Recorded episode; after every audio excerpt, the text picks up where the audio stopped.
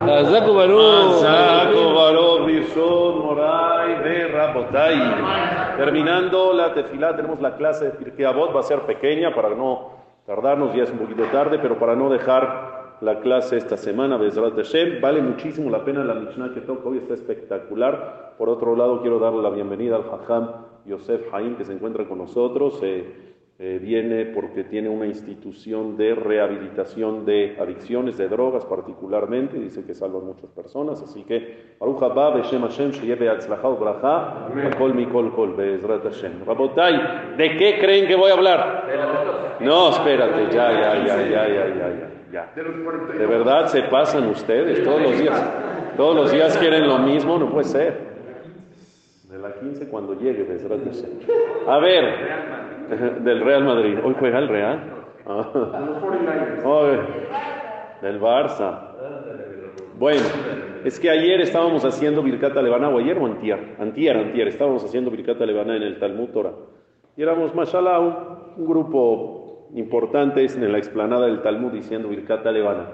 Y se acercó una persona que iba pasando por el pasillo y se metió ahí a decir Birkata Levana y al final se quedó esperándome y me preguntó una dice, Hajam, tengo una pregunta. Dice, ¿no es haram lo que están haciendo? ¿No es qué? Haram. ¿Cómo haram? Porque traían el uniforme de la América. No, no.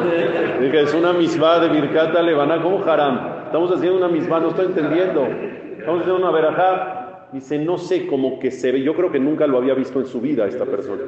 Pero me dijo, es que se ve como si están haciendo a Zara como si están haciendo idolatría, que le están rezando a la luna, ¿qué es esta locura? Dice, ya nos volvimos locos, ahora le rezamos a la luna. Le dije, ah, a ver, qué buena pregunta, muy buena pregunta. Y es que escuchen bien, la línea que divide entre hacer algo bueno y hacer algo malo es muy delgada, muy delgada.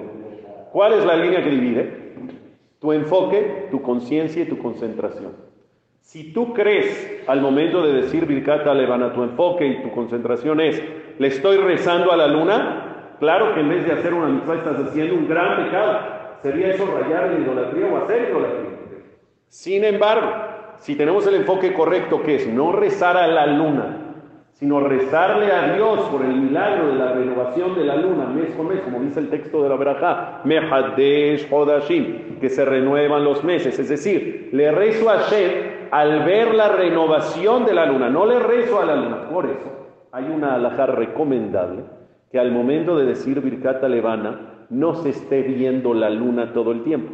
Antes de empezar la verajá hay un salmo, le David Shama y a la mitad de ese salmo, ahí lo pusimos en el libro, entre paréntesis, a la mitad de ese salmo te paras, ves la luna, ya la viste, ya no la necesitas volver a ver.